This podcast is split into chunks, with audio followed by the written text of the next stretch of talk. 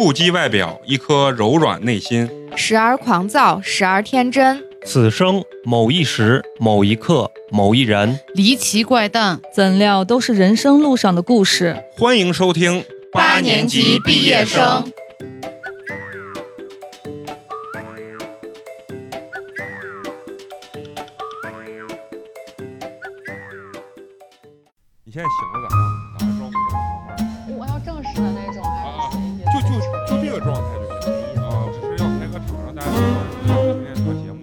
非常高兴，又是全新的一期八年级毕业生，我是再也不会提我颜值的美工，你们好吗？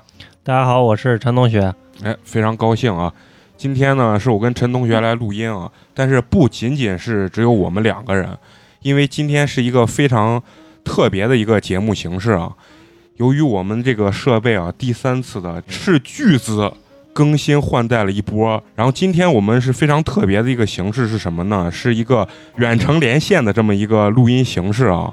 就是我们也是希望能找到更多有不同生活环境、视野更加开阔的人，和我们一起来聊聊他们的生活观点和经历吧。啊，嗯，所以我们今天非常有幸请来了远在美国佛罗里达村里的这么一个嘉宾啊，叫冰。现在让冰跟我们正式的打一声招呼。Hello，大家好，我是冰。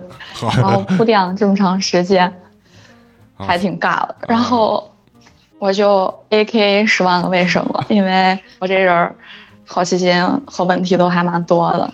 然后呢，我是天秤座，哎，我为啥要讲这个？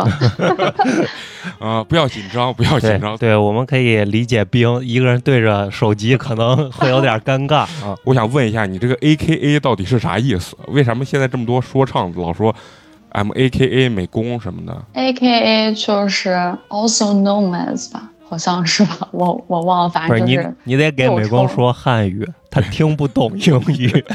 我英语高考四十九分儿。那你在美国生活的时候，人人跟人见面都是 Hello，呃，M A K A 什么美工，M A K A 兵，是这样子感觉吗？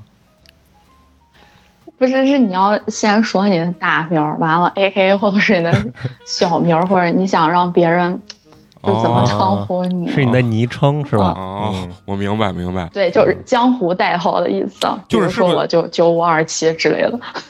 就是那帮老黑是不是就互相打招呼啊？这种感觉。对，黑人用的比较多。黑人用的比较多。嗯你看啊，咱兵一说话，老觉得那种非常慵懒的那种感觉嗯，啊，听起来非常的就是那种带一点点小的那种小资优雅的感觉。你知道是为什么吗？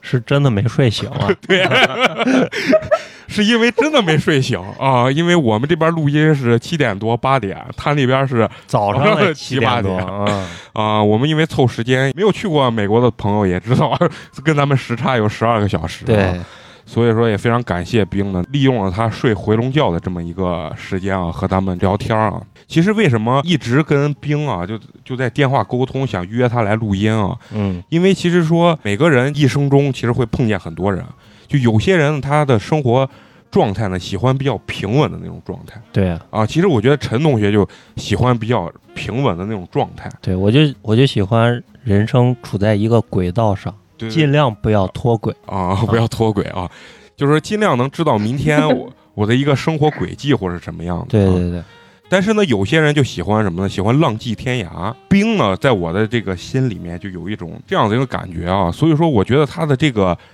人生的这种态度啊，都跟大多数人啊，我觉得是不太一样的，是吧？你你自己是这么认为的吗？冰？我不知道我自己是不是这样认为的，但是你讲的就很玄乎，因为，嗯，其实也因为你根本就不认识我。什么？就是美工在这儿非常假，他昨天晚上还到连我跟他是一个初中的都不知道，所以我觉得今天这天儿就必须要狠狠的把他吐槽一下批评一下，然后再继续。啊，狠狠的要 diss 我。咱俩起码是一个十年未见的老友吧？谁跟你有？友，咱们是朋友的友，不是炮友的友，好不好？一起泡澡的吗。对对，一起洗洗大澡的朋友，你知道吗？你先先聊聊，就是说你对我的印象。咱俩虽然十年没见啊，但是在你内心一直对美工是一个怎么样的人，是一个怎么样的印象？真的坦白来讲，我跟他 没有印象。没没有啥特别多的接触。然后呢，据我的观察而言呢，就是有一说一，原来这个西门吴彦祖的称号还是 美名远扬的。然对后就，是外外形上真的就西安爷们儿那种比较帅的。是真心的吗？这个话说的是真的。呀，当然呀。你超说完我们的听众又要对美工的幻想加了一分儿。哎呀，一见我肯定会失望的，你知道吧？因为觉得可能更像西安那个啥夏东海。不是，我就觉得现在小姑娘是不是挺迷的？也不是现在小姑娘吧，就是原来我们那阵儿也挺迷的，就是大家喜欢那种什么就港台帅哥呀。但是你像我跟庄姐，就是以后可能会在节目中出现的这一位，就我们就觉得谁能叠泡沫叠上三个膜以上，我们就觉得谁倍儿牛逼。我初中就妈叠泡馍就能叠他妈三个馍，我咋他妈都没记忆了？你老实说，我是不是初中、高中的时候那阵儿我的外号就是七十中吴彦祖我靠，那是你自己说的，你连点逼数都没有吗？啊？虽然没别人承认，但是我自己总这么认为。平时他就还挺独来独往的，我觉得你人缘儿挺好的，但是你就为什么总是一个人？然后我就有这样的疑问。那就是只是表面好，你知道吗？其实背地里挺次的，你知道吗？人缘没人愿意搭理我。哎呀，你对我还有啥别的印象没？你这十年没见了，你就说这点儿，就除了帅之外，嗯还有没有别的？还有就是，哎呀，当年美工的这个搞笑天赋就已经显现出来了，在那个时候就特别逗逼。就是我记得有一次大家放学回家的时候，然后你就在那个公交车站，然后人家问你怎么回，然后你就说。我今天乘巴士回，我觉得简直太二了，我！你记得吗？是不是在那装港台范儿呢？我在那儿。其实你知道我，我嗯我特别愿意跟冰啊就聊天，就什么，因为特别像一个老友相聚的感觉对，啊。就所以说，我们今天这个录音的主题就叫《老友记》。嗯，哎，你感觉你这么一听，是不是顿时一下梦回十五年前和我在一个班里共同这个奋笔疾书学习的这个场景，就一下就回应到你的眼前了？你确定我跟你是一个班吗？我当然记着，我跟你不是一个班，我是重点班的嘛，你是普通班的嘛，对不对？我是给你留一些这个 face，你懂吗？给你留一些脸面。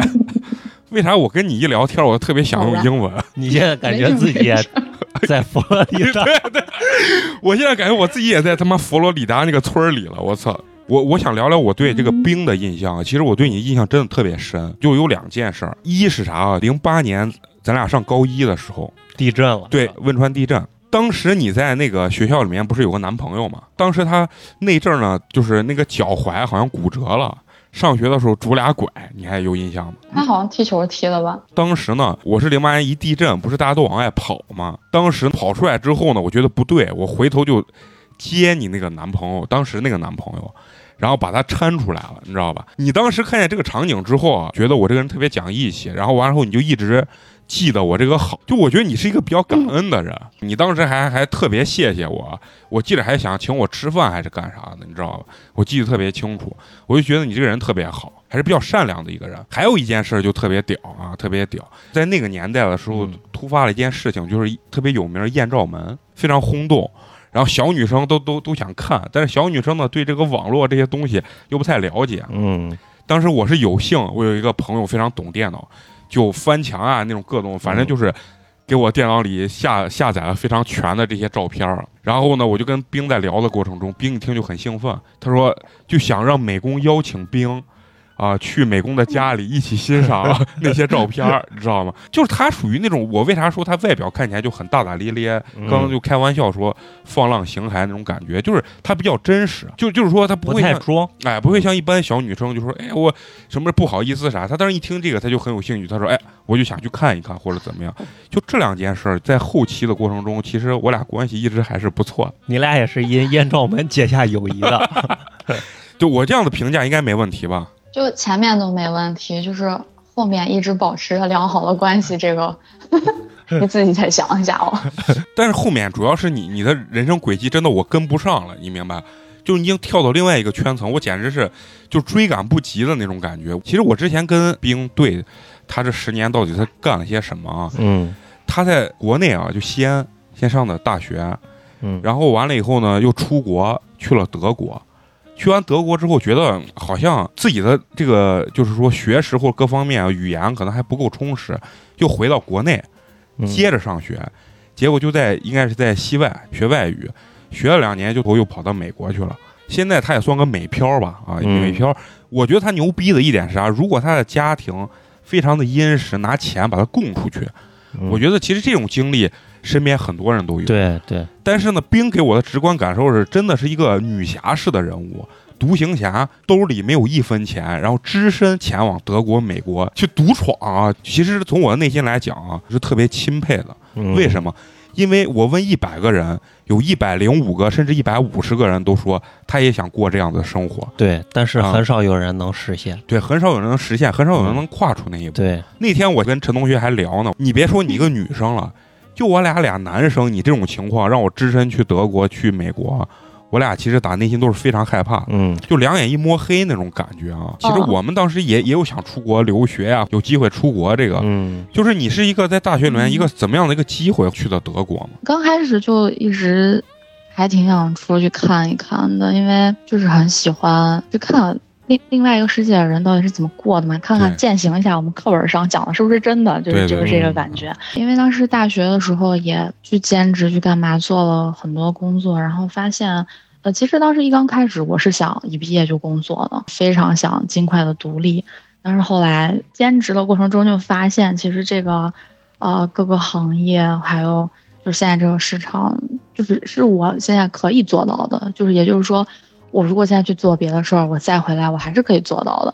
所以我就觉得，那为什么不啊，先去试一下别的 一个状态？然后我当时就咨询了很多出国的项目，当然也有考虑过留学的项目，但是呃想不要给家里面太大的负担，然后我就最后选择了去德国做互惠生。嗯，互惠生这个项目你们可能没有听过，对对对，嗯呃，一般是欧洲或者是美国这种嗯项目比较多，然后你就会住在一个家庭里面，通常是家庭会有小孩子，呃，大的话也有十几岁，小的话也有蛮小的。然后你就会就是跟孩子帮助他们一起成长，然后照顾他们，就有点像奶妈，不是奶妈，就是 那个保姆保姆。哦呃，，但是呢，就是你可以在那边，呃，学语言呀，然后感受他们的生活，其实一个是一个非常好的项目。如果你的心态好，你能充分的去去把自己沉浸在这个，呃，社会里面，这个文化里面，你会学到非常多的东西。所以我还挺感激这段经历的，就是由于我当时待的那个家庭的关系啊，因为他们是一个亚马逊的供应商，然后我在哦他们家公司也做过几天相关的工作，呃，觉得还挺受益匪浅的。啊，那你当时以这个身份过去的时候，就是每天你需要付出的劳动很多吗？怎么说呢？就是跟他们一起生活，我有固定的自己的时间，呃，他们会写好，就是你们其实主要是商量，没有什么规定，没有什么官方规定。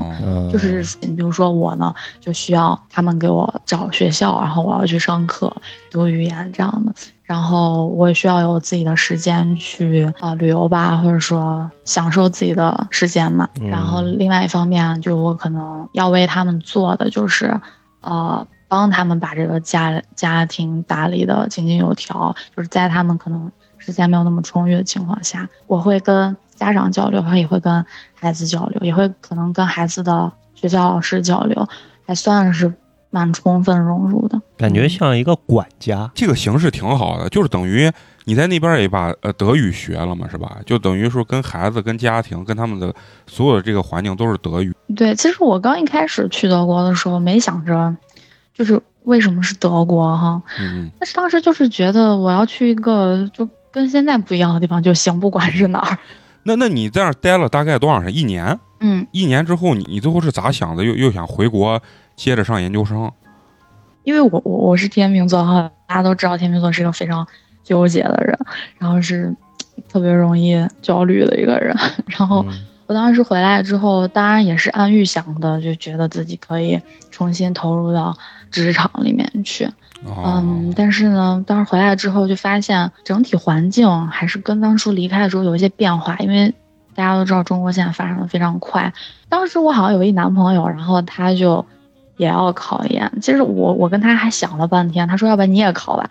我说我为啥要考研呢？他说我说现在上研究生人这么多，人人都是研究生，含金量都不高。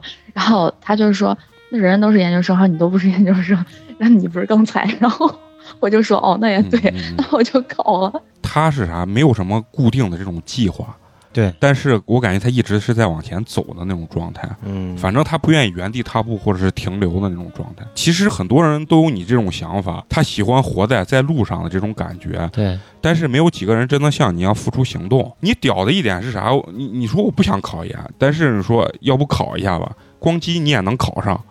对对吧？不是每个人都能考上的，就像有些人搞笑，他自己不知道他自己搞笑，不是说你各个方面都牛逼，但是有些生活态度啊，确实是挺 real 的那种感觉，不自知。啊，不自知。哎，你们太会说话了，不是太会说话，是是实话。我跟你说，真的很多人羡慕你。你在那个外院上了几年，最后最后又退学了。就是我念的这个嗯学硕是三年制的，啊就是三年毕业。对，但是我只念了两年，你学的是哪个语言？就是研究生他就不会去专门再学哪一个语言了，哦这个是本科学的事儿。研究生就会去研究跟这个语言相关的东西，比如说，呃，语言学，就是语言作为一个系统去研究，然后要不然就是教学，语言教学，比如说他如何当老师，如何把这个语英语作为第二语言去教给一个哦，明白。别的母语的人。哦，对。那你上两年之后是因为什么原因？你最后就是这一气之下不上？咋说呢？因为我们这个项目它本身就很尴尬，也怪我自己提前没有揣摩好。就嗯报名的时候，我当时上的是外国语言学及应用语言学，就是总体来说这是个语言学专业，但是底下它有一个分支是新闻方向的。刚一开始研一的时候，我就觉得这个项目就是的娃特别可怜，因为我们班就四个人，然后就是没人疼没人爱了。哦，嗯，然后因为这个研究生学习也跟本科不太一样，本科好歹有个大班，好歹有个老师在那儿，嗯、讲课，嗯呃，或者说督促大家，可能还有个辅导员之类的，是吧？但是上研究生就是没人太管你，你就自学，然后可能自己当时也不太习惯那个方式吧，然后就是觉得一切都挺没头绪的，加上我是跨考的，我本科是学经济的。所以我的这个基础可能跟别的同学也不太一样，反正当时就觉得这个都不知道在干嘛，就觉得没学到什么东西。然后当时研二的时候有机会就出国交换这个事儿，哦我就申请了。我就觉得要不然出去看一下。其实我出来上的也不是新闻传播，我出来学了个人类学，就是其实我 学啥不重要我专业还蛮多的，但哦是就是样样不精。嗯但是还蛮广泛，属于这种。后来，嗯，碰见我老公了，哦，然后我就想，嗯，回来的话，反正也就是拿个毕业证，因为研三的话也没有什么课，嗯然后写个论文，然后拿个毕业证。但是当时跟我们导师闹了点小矛盾吧，然后反正我也不想回去，然后就留下来了。也没有算留下来吧，就是一直在这么飘着，啊，也就是美不想回。美漂嘛啊。对，佛佛罗里达的村花啊，等于就是你你们 你们导师想泡你，然后你不愿意，咋话也不能这么说。看着我鸡巴严重了，哎呀，我觉得特扯，就是我上这节目之前，我还在那儿想，如果说聊我经历，我聊什么的。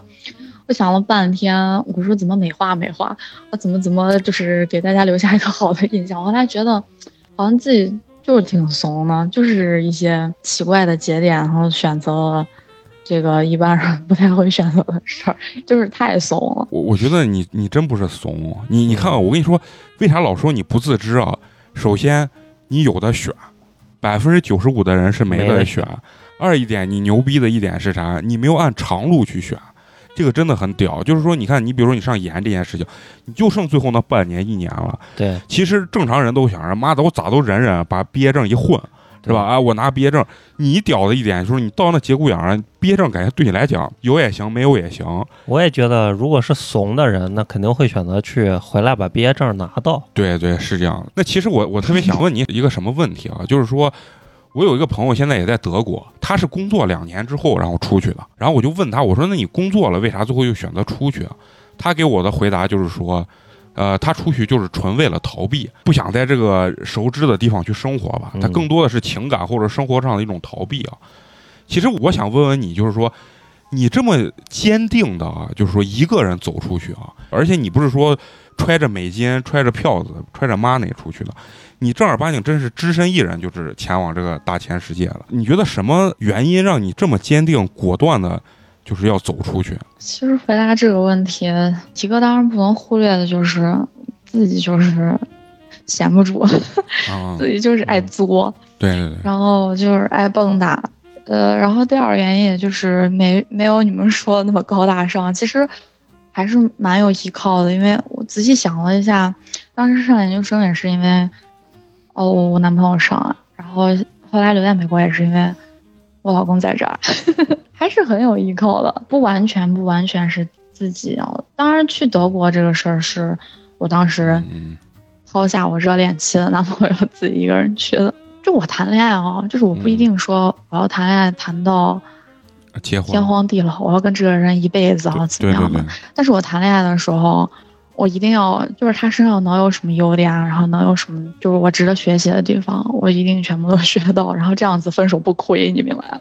我 我我明白你这个心态，你能善于发现每个人身上的好，但是呢，你也不是说觉得情感从你世界中消失了是一个无法承受的这种痛苦，你更多的是享受当下的这个感情嘛。像你刚才说的，抛下你热恋期的这个男朋友，然后一个人跑到德国去，其实，在你的观念里面，其实看更大的世界啊，要比这个感情来的要更重要重要一些。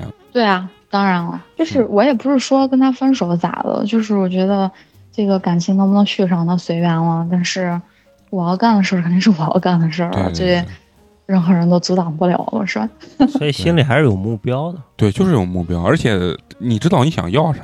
其实你能这样做，就证明你从情感到生活上其实是一个非常非常独立的一个女性吧。你是区别于大部分人的，真的，就是在我们生活的这些周边呢，大部分人跟你是不同的，你属于少部分。我的内心啊，就是说会想的是，我可能观察别人的生活，我想跟别人不太一样。如果大多数人都是这样的生活，我往往就不想这样的生活。你跟美工最大的区别就是，你俩都想不一样，但是美工依然过着跟大多数人一样的生活。对对对，这就是所以你知道他为什么会说出来你很多很多很牛逼的地方，因为这正是他做不到的东西。对对对，你看陈同学总结的就非常到位。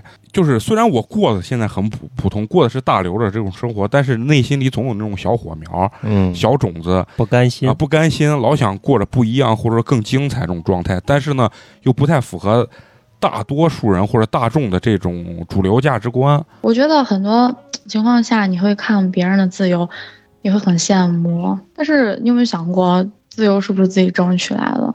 就是有时候，你看你是不是真的想要那个东西？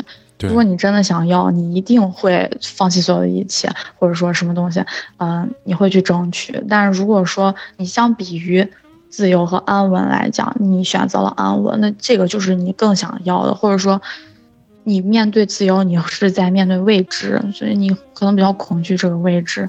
就是千万不要就是站在一个安稳的位置上，然后去羡慕自由，因为这个自由就是在你心中是那种白月光，你明白吗？就是你会永远的看着它，永远觉得它好。但其实你真的放下一切，然后去体验的时候，你发现也不过如此。有时候尝到了自由的滋味之后，你还是可能想要安稳。就比如说，你问我为什么要结婚 这件事，对啊、呃，对，其实每个人在每个阶段的这个想法不是很一样。你这段话说的，我感觉就是，就你把大多数人的毛病说出来了。太多的人就是，就尤其像我啊，就是比如说坐在一个安稳的座位上，嗯，但是又看着别人自由的那种向往，而且呢，为啥我不能做到和你一样这些突破阻力或者啥？比如说来自父母或者各方面，或者说我自己能下定决心，但为啥最终没选择呢？其实，在你内心最深处，你还是追求了安稳。或者说是你的胆量啊，各方面的决心，其实就没有到达那种真非要不可的那种状态下。有些人他会对自己的能力认知有有误解，就是比如说你，就是你本来是可以的，但是你觉得你自己不行，因为你没有试过。不要去，就是咋说呢？就还是先否相信定自己，吧。对，不要否定自己，因为我吃过很多亏，就是在这个上面。其实你说我去德国的时候，就我真挺二逼的。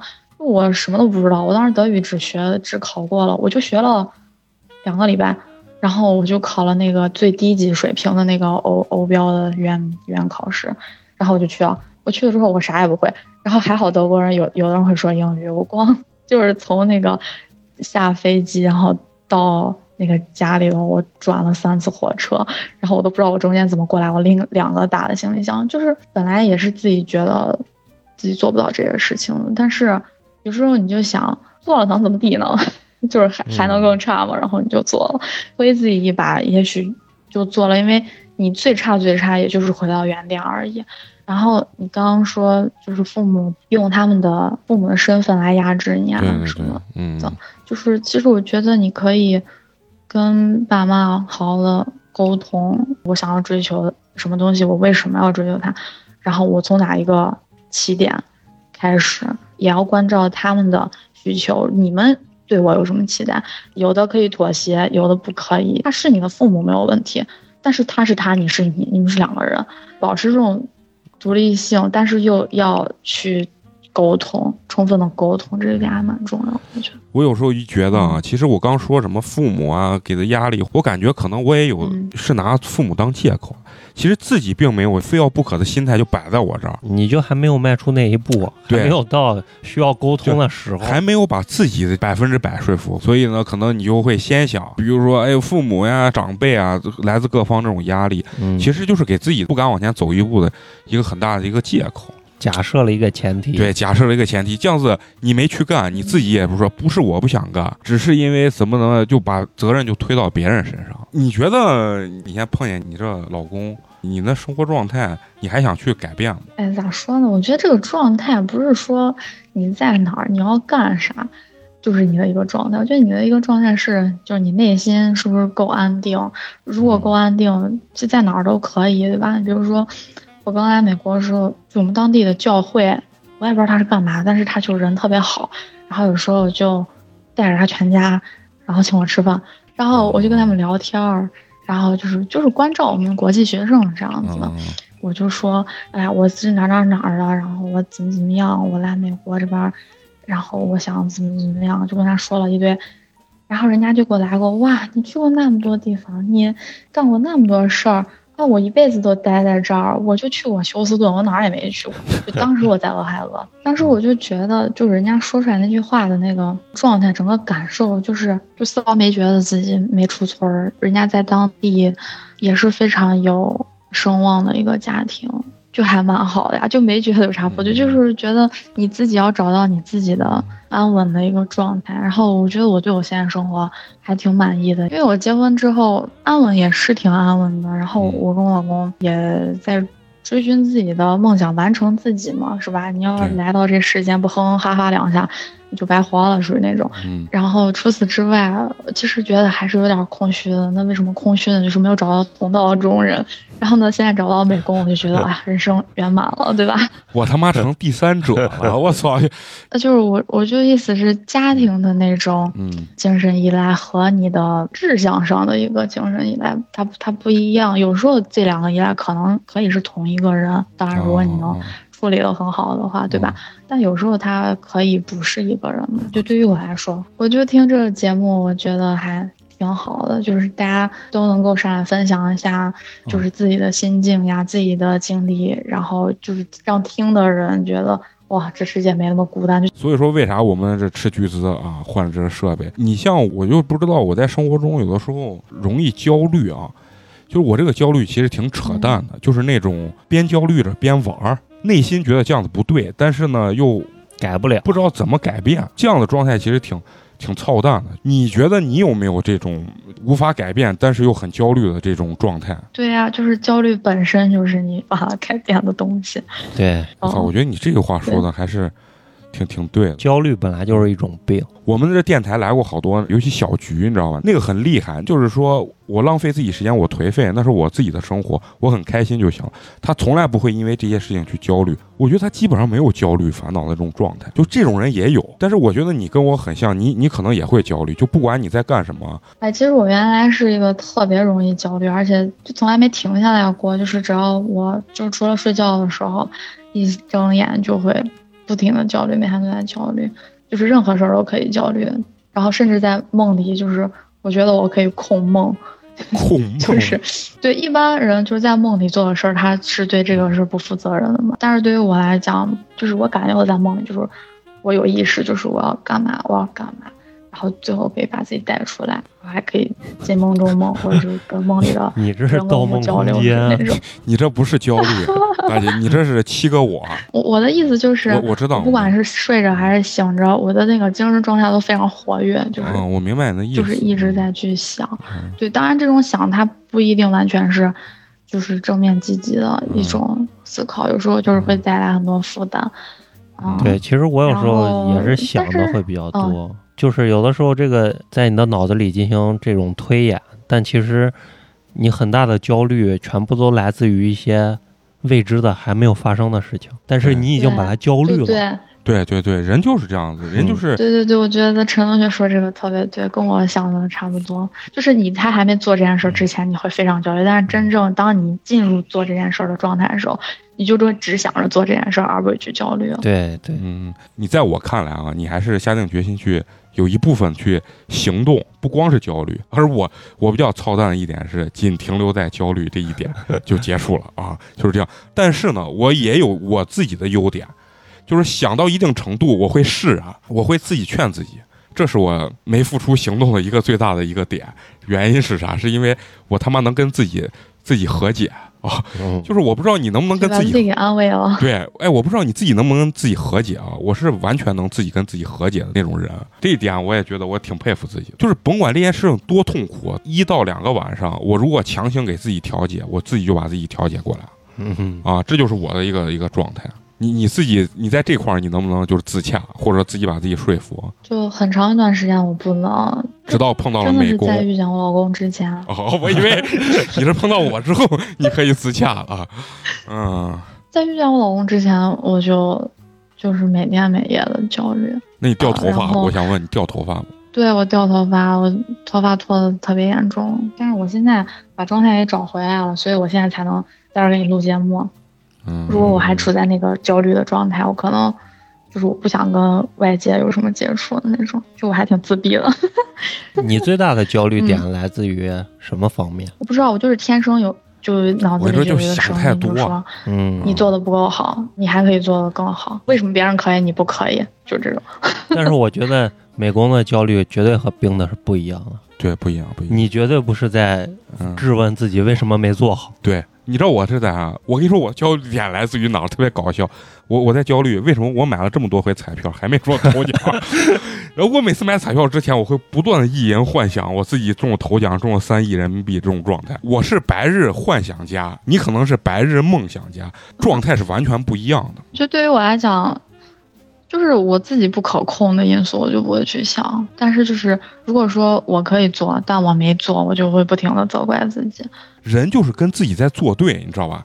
人他妈一辈子就是自己给自己找不痛快，然后折腾自己，然后人才能活下去。你身边，你觉得你到底有没有，就是除了碰见你老公这个灵魂伴侣之后啊，就你之前有没有这种能慰藉你心灵的这种人吗？因为我我听你说的啊，真的你挺惨的，你在，因为我觉得是啥啊，身边的人都过于热情啊，其实就是咱身边人都过于想教我做人嗯。啊这种状态，但是你给我的感觉是恰恰相反。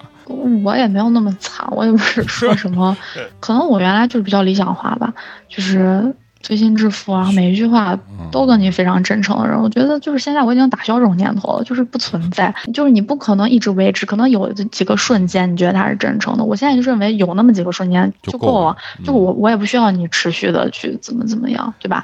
我不是说所有人都冷漠，不是说我周围的人都冷漠，我只是说，因为有时候人不敢表达出来，也有别的原因，不是说想要对你冷漠，是也可能他欲言又止，他也有他自己的一些嗯，呃，和苦对，可能有什么事情，嗯，对对对，我我嗯这一点我就觉得我比你就是成熟的稍微早一些。我一直认为，就是任何人，包括夫妻啊、男女朋友啊、个人，你都必须得把它定义成一个，每个人都是你人生的这么一段，每个人都是你生命中的一个过客。有人呢，他过的时间比较长，有的人他过的时间就比较短。但是不管是爱情还是友情，就在这个当下，你俩是。就像你说的热情的或者真心实意的，我觉得就足够了。因为很多朋友，我从小学到现在，我小学有玩儿很好的一个朋友，但是长大了，就是慢慢的就是两个人就再也不会联系了。对，最大的原因是啥？是因为两个人没有生活，没有任何交集了。嗯，但是我曾经尝试过，努力过，就像这种关系，我我用一个比较费神的状态去维护它，就比如说要单独专门约出来，保持一种哥们儿啊这种情感的这种状态啊。但是其实你会发现是很累的，就变成虚情假意的朋友。所以我这一点我是其实挺早就想的特别明白。那我觉得朋友的存在就是你要有利对互相，不是朋友啊，就是任何人，你只要跟他在一块儿，你没利，你跟他在一块儿干嘛嘛？是不是？对，对啊，但我现在就说实话不太需要这种。那原来可能我比较需要，但我现在也不是那么需要了，就是可以有是锦上添花的事儿，但是又有老公嗯又有美工，也无所谓 对呀、我 生活很幸福呀，哎呀对不对？你说的这他妈的，人家听众完了说这美工这他妈的啊，太乱了，太幸福了啊！就是朋友是什么？就是你要天天在一起出去，啊、聚会，还是要喝下午茶，还是啥？就我有很多朋友，但是就只是不是这种形式的朋友啊，好吧？我想问问你啊，我给你举个例子，我身边有一个女孩是什么呢？嗯她对自己一个，比如说她的发小或者她的闺蜜，她对这个朋友的定义就是，嗯她希望这个朋友永远能把她放到第一位。就比如说她有一些什么事情，她这个朋友就必须得第一时间、第一位的冲到前面去帮助她。然后应该无时无刻的都能跟他去分享呀，去去搜售啊这种状态。但是呢，就是因为可能某一次就是没有这么好的这种沟通，或者说是第一时间的出现，他就会很伤心，他就觉得他的友情受到了这种背叛。嗯，就是说，你觉得这种朋友的状态，你你是不是认可这种状态？其实说句实话，我原来就是这样的人。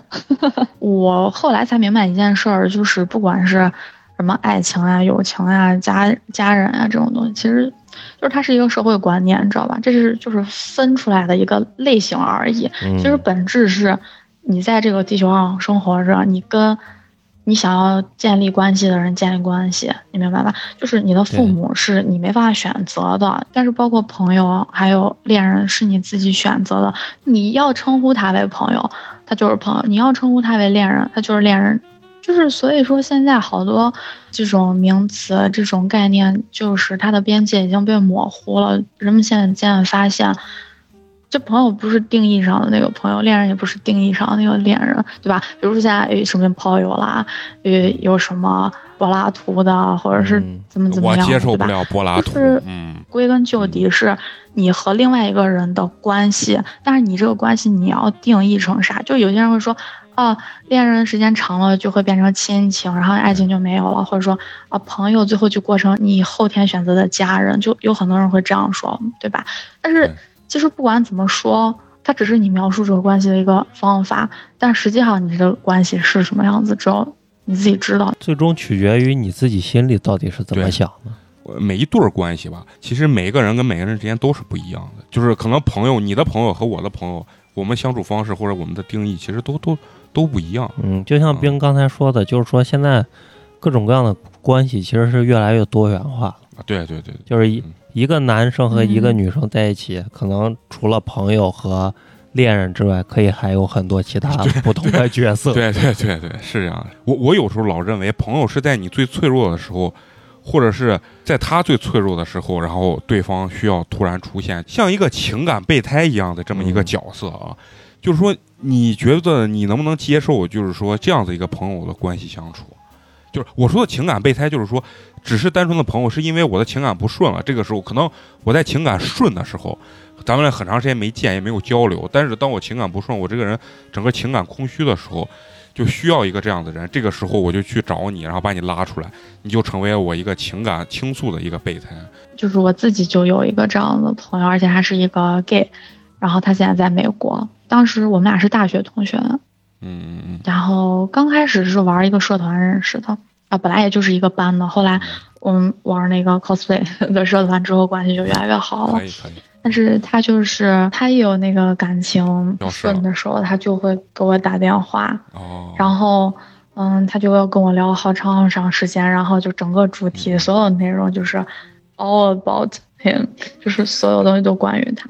但是，嗯，就是其他的时候，就是他就是在朋友圈或者是在呃那个 ins 上面就各种晒他的生活有多么的华丽 你知道吧？刚开始的时候我会觉得有点怪烦，就是为什么你需要的时候我才在，而且你用完我我就没事儿了什么之类的。你这个用字用的很有画面感啊，就是用啊，就是用啊，就是他一顿发泄完了之情后就，感备胎，一顿发泄，贼有画面感。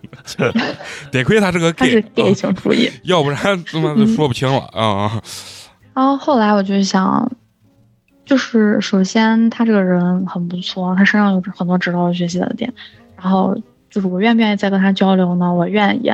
所以说这个事儿就是我不会去跟他撕逼说啊怎么怎么样，好我们要我明白。呃断交或者什么的，对吧？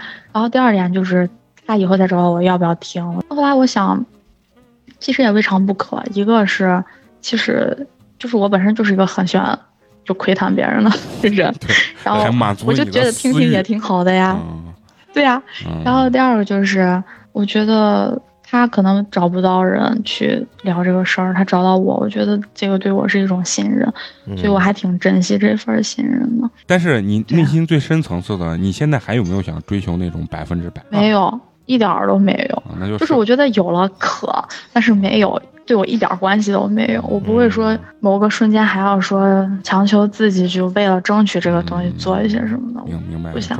如果咱讲的功利一点啊，就是每个人的朋友，或者你作为别人的朋友，你肯定都是有一定价值的，大家才能长期的，就是以某种形式走下去。要是两个人毫无交集、毫无价值，你说咋走？就像冰愿意跟我他妈的晚上十二点打电话聊到三点，原因是啥？是因为他觉得他找到了一个，可以因为你有倾诉人格魅力，对他觉得我有哎，大点声，再说一遍，人格魅力。nice 啊嗯，perfect。包括我对这个冰的感觉，就是说我我认为他会思考很多东西，他想的东西会更多，因为我也会想，但是呢，他除了想之外，他又付出了很多行动，他的视野就更加宽阔一些。对，所以我觉得咱们在就是说单纯的这种交流过程中。我是非常的愉悦的。我其实想问问你啥啊？就是说，除了朋友这关系之外啊，就是说你你对婚姻这种定义啊，嗯，或者说对感情啊，感情对嗯感情的这种定义啊，你是一个特别害怕失去一段感情的那种姑娘吗？我觉得你这人格是比较独立的，所以你可能嗯并不害怕一段感情逐渐的消失。咋说呢？就是关于我人格独立这件事儿，嗯就是其实每个人的人格儿，他都是在发展的，它不是有一个固定的状态的。我的独立也是，就是慢慢练出来的吧，就是这种，相对相对来说独立一点。嗯，但是原来的话，其实刚开始我是会有患得患失的感觉，就是我会就是很小心的观察他的。哦呃你会迎语言合。行为和对我的表现，偶尔会迎合。嗯，那你这十年，你这个确实改变呃，很大人格上也有一定的这这种改变啊。你知道为啥？我觉得你的夫妻关系或者说感情关系很很健康啊。就是从我比较片面的了解啊，你能在你的老公的面前非常直言不讳的去聊以前的情感，或者说是夸一个男生你对他的这个欣赏啊，就是你完全不会担心这种东西会影响到你们之间的这种情感。你觉得你跟你老公现在处理问题的方式是更加西化，还是更加传统中国人的这种处理问题的方法？这个问题有水平哦。中西结合说？是吧？就是这其实这个就是讨论的结果，就是看谁更能说服对方吧。我们我们俩天天下就是辩论，属于那种。如果有问题的话，因为他的思想就是相对于我来说传统一些，就是比较是就是中国，就是因为他也有一个很大的家庭，他在他们这一辈儿里面算是最小的，所以嗯，大家都很关照他，他也很顾及家里人的感受，他对于家庭的这种责任感就是非常重，然后我也特别欣赏。但我就是飘飘荡荡 这么多年，我就是比较独立，所以跟他有啥争执的话，我一般是就是把这个问题给先分离开，就是哪一部分是我能改，哪一部分是你能改的，那你愿不愿意改，或者我愿不愿意改，然后就是大家。我我主张这种理性讨论，你你明白吧？嗯然后我感觉在情感之中，你更偏向男性化，讲道理啊，然后你老公更对他也是是这样讲的。感性化的这种状态。嗯，就是我不知道这个结婚是啥意思。其实我我是真的发自内心不知道啊，我就客观的问一下，嗯我不知道为啥要结婚。就是我对于我自己来说，结婚这件事儿，我觉得我结不结都可，就我不知道为啥，就所以。但是我就随便，所以我就结了。我也是选好的人，我不是说对婚姻不负责任，你知道吧？嗯就对于我来说，婚姻就是你选定了一个人，你要跟他在一起生活，他是你的生活伙伴，嗯然后你们一起共同体验，就是像《海贼王》里面你们一起去航海，但是他就是你的家人，你们俩要一起去闯闯荡这个世界。对，但是就是对于其他的人，我还真的不知道结婚有啥用，就除了。生孩子可以上户口，然后其他有啥用？你你说的这个，哦我我非常认同。其实我在跟我爸我妈呀，或者说长辈交流的时候，他们的说法啊，听起来没有你这么好嗯听，但是我觉得他们意思是一样的。他们告诉我的就是说，婚姻这个东西其实就是风险共担、利益共享，就这么简单。是的，嗯、其实对，就是其实它是一个经济行为。对，但是呢，它中间其实就是夹杂了咱们所谓的这种爱情、啊情感，对吧？是因为情感把两个人，嗯你选择他跟你去共担利益，呃，共担风险，然后共享利益。其实上一辈人是这么说，其实他的道理，我觉得跟你刚才说的道理是一样的，就是两个人嗯在共同生活，去面对更大的嗯未知和风险。对，就是在你的人生路上有个伴儿，对，有个伴儿。但是呢，就是说，你如果一个人完全能面对这一切，而且同时你确实又没有找到你的那种百分之百或者挚爱的那种灵魂伴侣的话，其实你完全也可以选择不去结这个婚。嗯我觉得这个是咱们现在这一代人可能想的更明白的一点。但是上一辈儿人呢，可能更大一点儿，他的想法就是。我即使碰不到我这个喜欢的人，我依然必须去找一个人跟我去利益共享，呃，风险共担。嗯他们那个因素会更多一点，但是咱们在咱们来说，内心的情感会更多一些。对，跟咱们兵啊聊的特别多啊，其实我特别想官方的问一下啊，就是你现在在美国待着，有没有一个短期或者长期的一个人生目标？这不是来节目了吗？我也觉得，就是通过这个电台或者说写作，嗯的一些方式，就是好好的整理一下我这么些年的一个呃轨迹，然后再继续探索，继续体验。其实你羡慕我什么呃来来回回的，其实我也挺羡慕你的呀。我觉得嗯家庭也很好，朋友也很好，嗯，然后做这个你想要做的东西，我就觉得很不错，所以我也必须要在你身上嗯，挖掘这些，然后学习到。互相仰慕吧。嗯，只能说这么多。